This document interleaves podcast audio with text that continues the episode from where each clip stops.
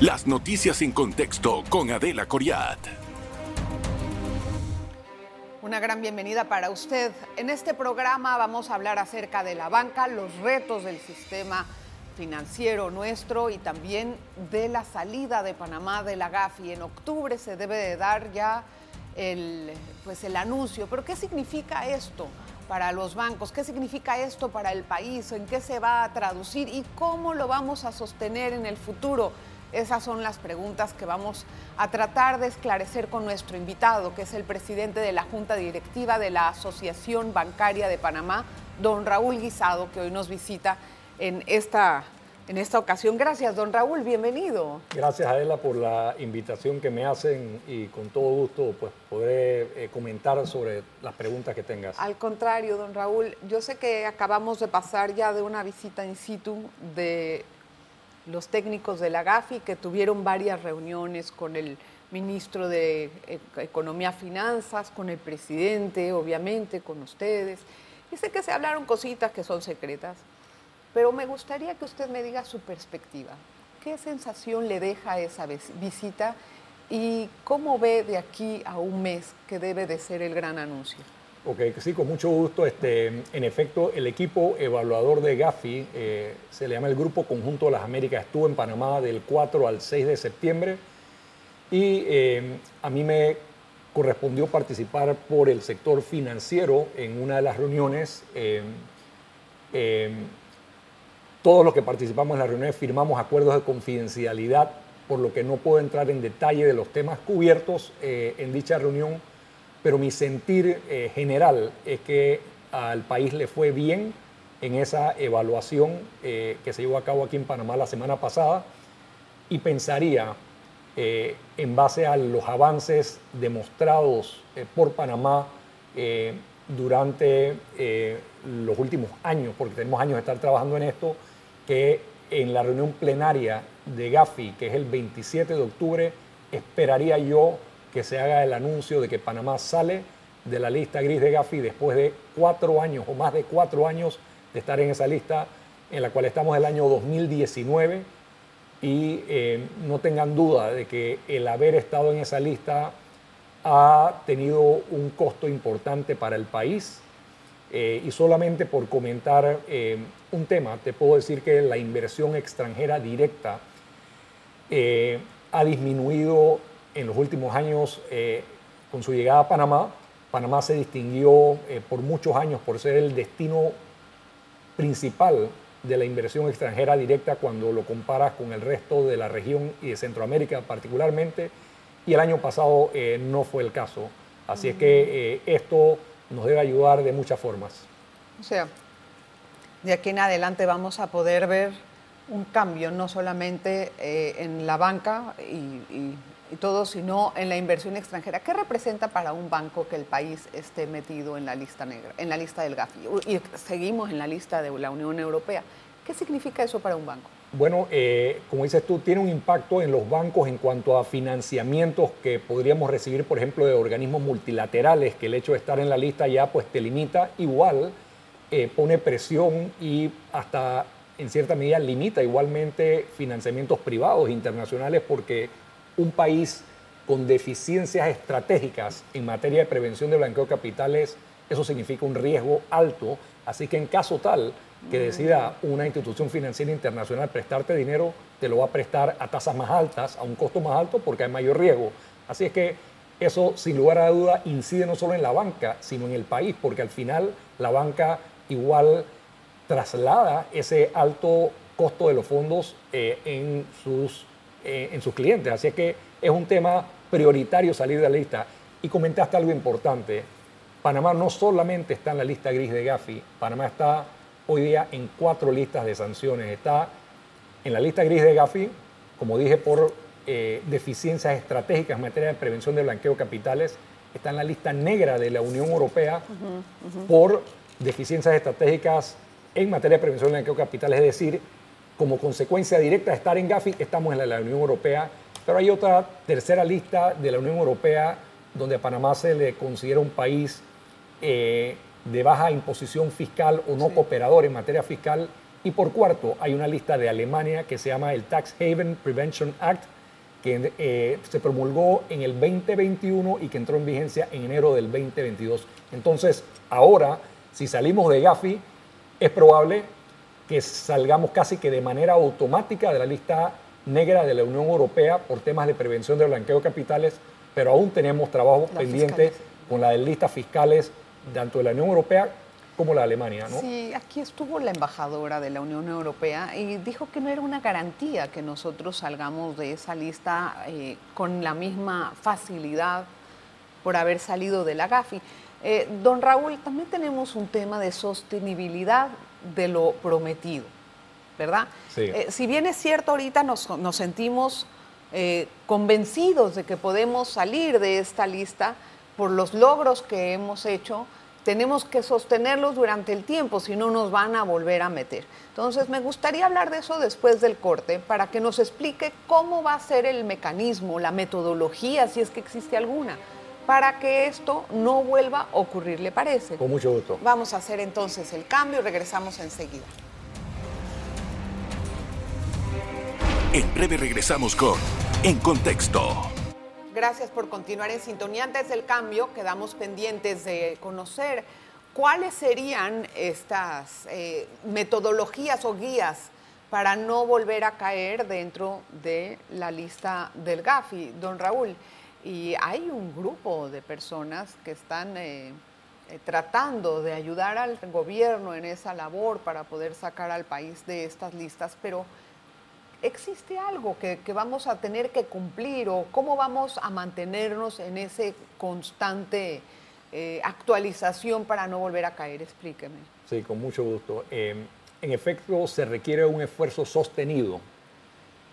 En el pasado, Panamá había estado en la lista eh, gris de Gafi, Panamá había estado en el 2014 y salió en el 2016, pero en aquel momento lo que se requería era cumplimiento a nivel técnico, es decir, siempre y cuando el país tuviese las leyes o el marco jurídico necesario, eso era en ese momento suficiente para sacarte de la lista gris de Gafi, pero hoy día se busca efectividad en la implementación, es decir, no solamente tienes que tener el marco jurídico, sino además asegurarte de, que estás cumpliendo con ese marco jurídico y ese es un esfuerzo sostenido que hay que hacer para mantenernos fuera de la lista gris de Gafi y de cualquier otra lista porque estas listas sin duda tienen un impacto en la economía del país y, a todos nos afecta. Hay una forma de hacer eso, es decir, tenemos como eh, de alguna manera una hoja de ruta, porque no solamente son los bancos, es todo un segmento de eh. ese, es la parte fiscal, la parte de los abogados, o sea, es un todo, es un conjunto. ¿Cómo vamos a poder sostener eso? Sí, es un todo, en efecto, como lo mencionas, y mira, hoy día el Ministerio de Economía y Finanzas, a través del de Centro Nacional contra el Blanqueo de Capitales, tiene una secretaría técnica que está muy dedicada a esto, y eso incluye el sector financiero y el no financiero. Como sabes, en el 2020 se crea una superintendencia de sujetos no financieros que es la que le corresponde velar por el cumplimiento del sector no financiero y que ellos igualmente cumplan con los estándares internacionales eh, en materia de prevención de blanqueo de capitales y eso se está haciendo muy bien. Eh, yo me siento confiado con los esfuerzos que el país ha adelantado en ese sentido y eh, confío en que vamos a lograr mantenernos fuera de esta lista. Como decía en el segmento anterior, Llevamos más de cuatro años en la lista y eh, hay una lección aprendida y debemos hacer lo necesario para no volver. ¿Cómo vamos a salir de la Unión Europea? Porque en esa hay otras exigencias de intercambio de, información fiscal y otro tipo de, señalamientos. ¿Ve usted un pronto resultado?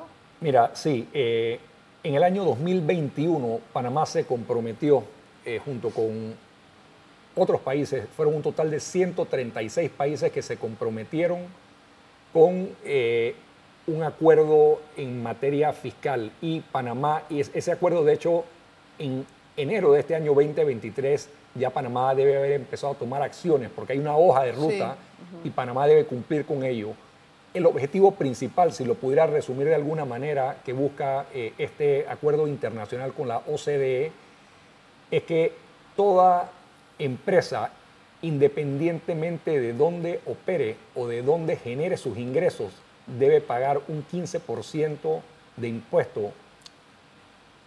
Y, y, eso es importante que se entienda porque en el pasado ha habido jurisdicciones donde se instala una empresa pensando que ahí, pues por, por regímenes especiales, pueden pagar menos impuestos y eh, eso ya hoy día la comunidad internacional busca que haya un level playing field y que todos paguen pues lo mismo impuesto. Y nosotros con esas zonas eh, especiales de, eh, que hace el gobierno para incentivo, ¿Estamos en esa categoría o no? En el pasado se ha criticado, por ejemplo, la zona, la zona económica especial que opera pues, en, en, Howard, eso se ha criticado porque existen lo que llaman eh, los BEPS, eh, que significa Base Erosion and Profit Shifting.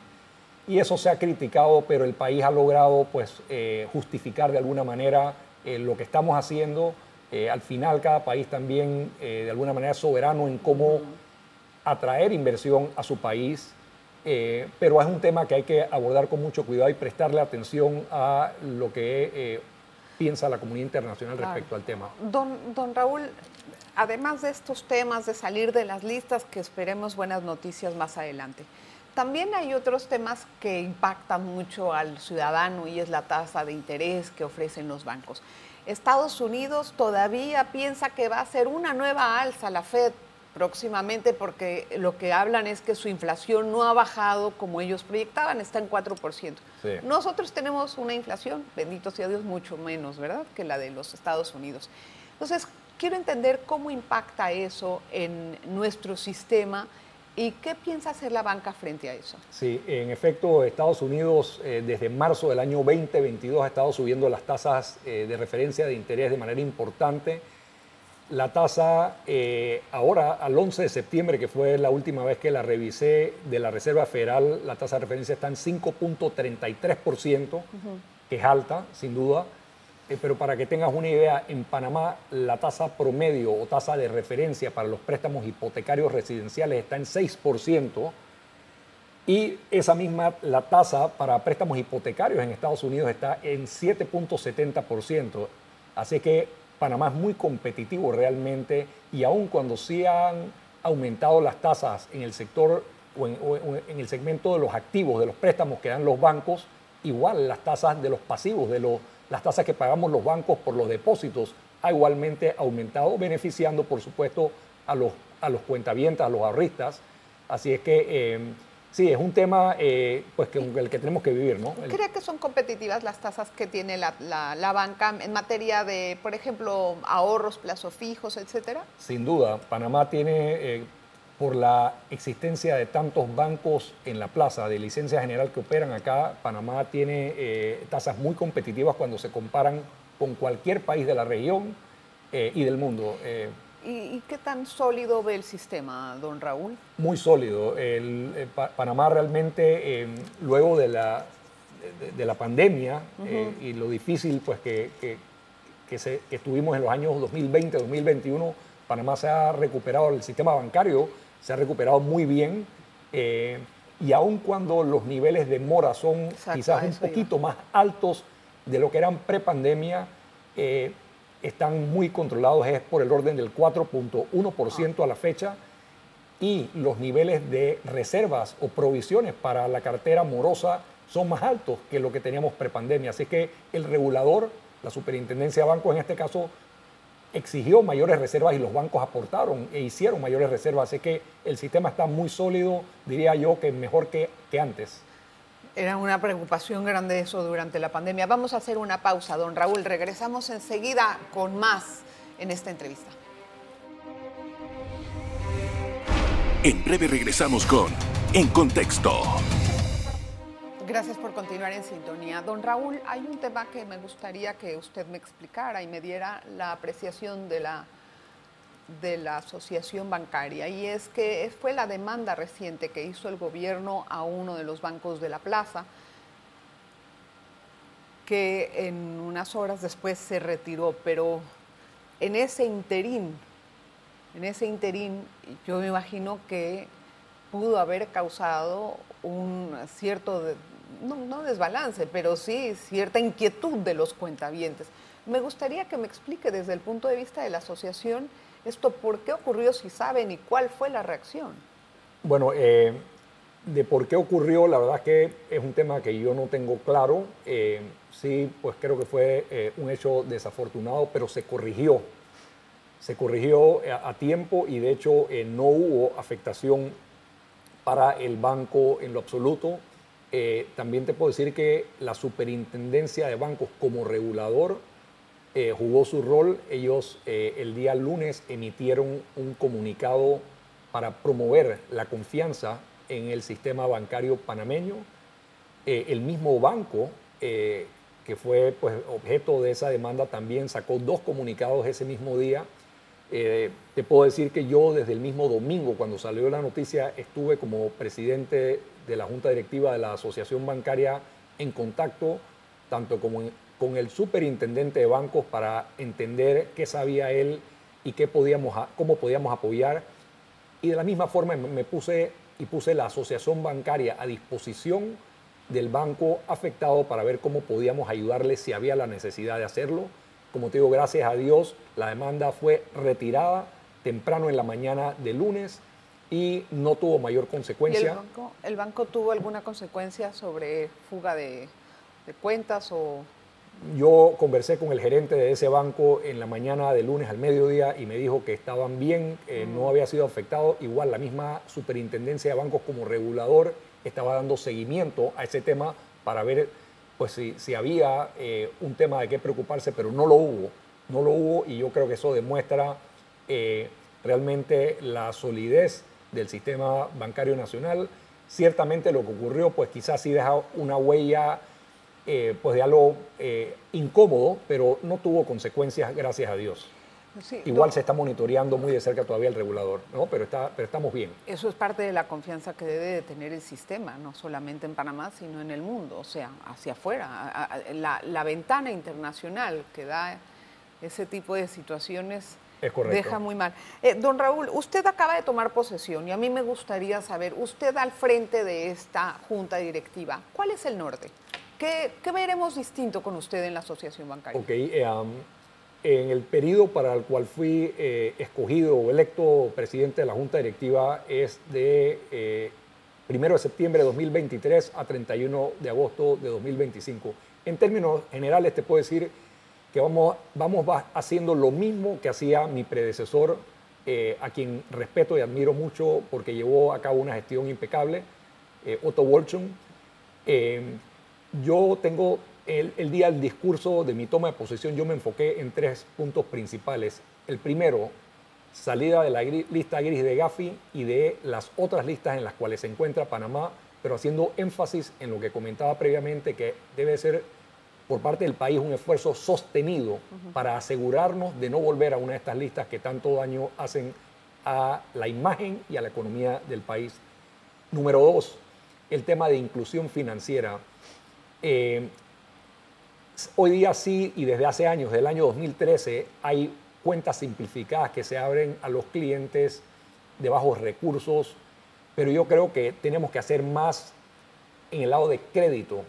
En el país tenemos eh, un sector informal de la economía que representa desafortunadamente casi el 50% de la población activa panameña, y eso no es solamente Panamá, eh, lo estamos viviendo en muchos de los países vecinos y yo sí creo que debemos darle mayor oportunidad de crédito a esas personas para ver cómo los ayudamos a salir y a mejorar su calidad de vida y la de sus familias.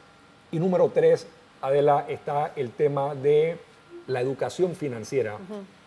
La educación financiera, y ya estamos desde la Asociación Bancaria haciendo bastante en ese sentido, pero tenemos una población joven y creciente.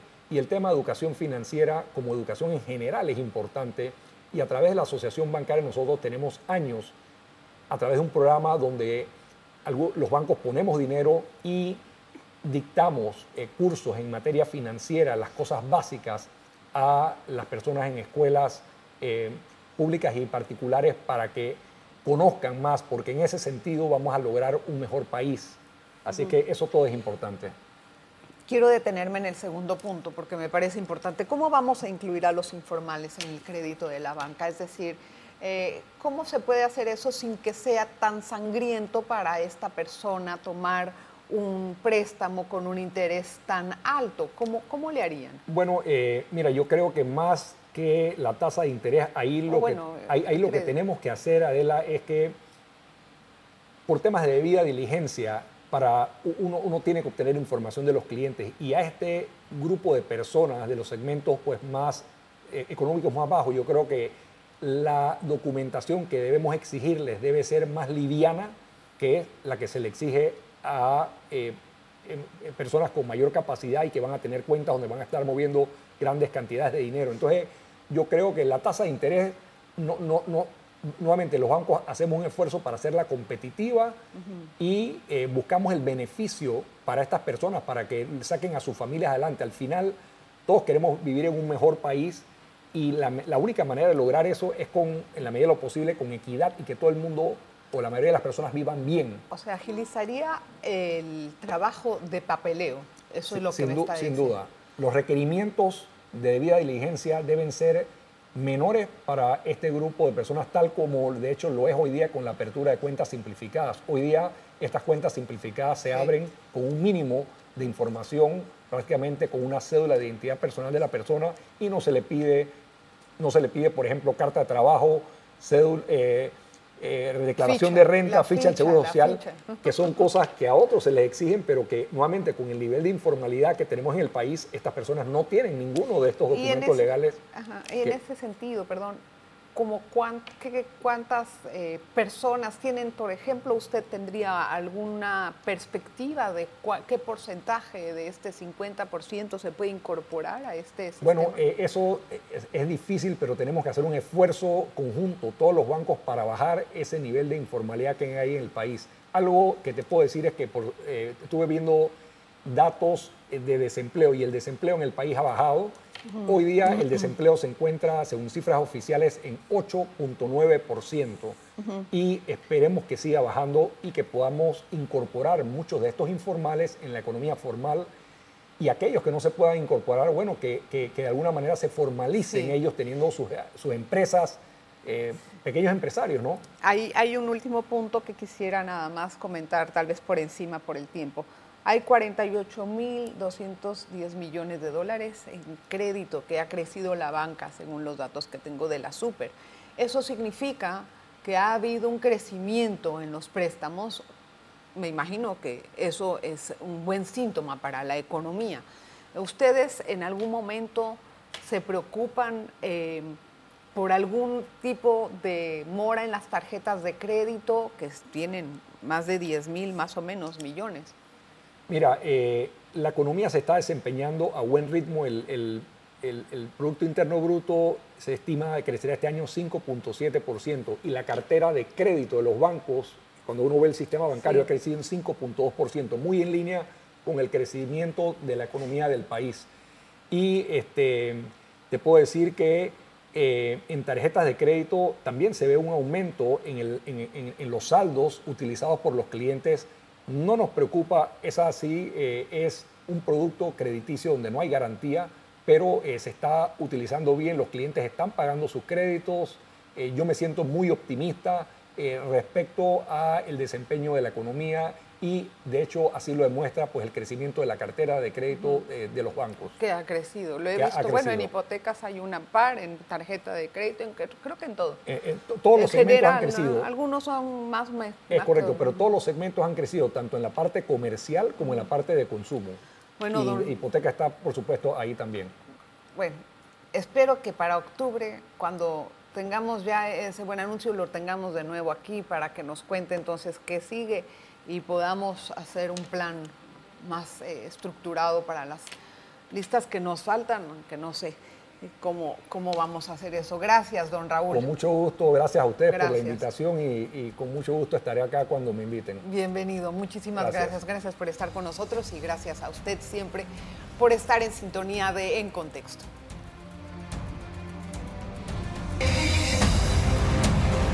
Las noticias en contexto con Adela Coriat.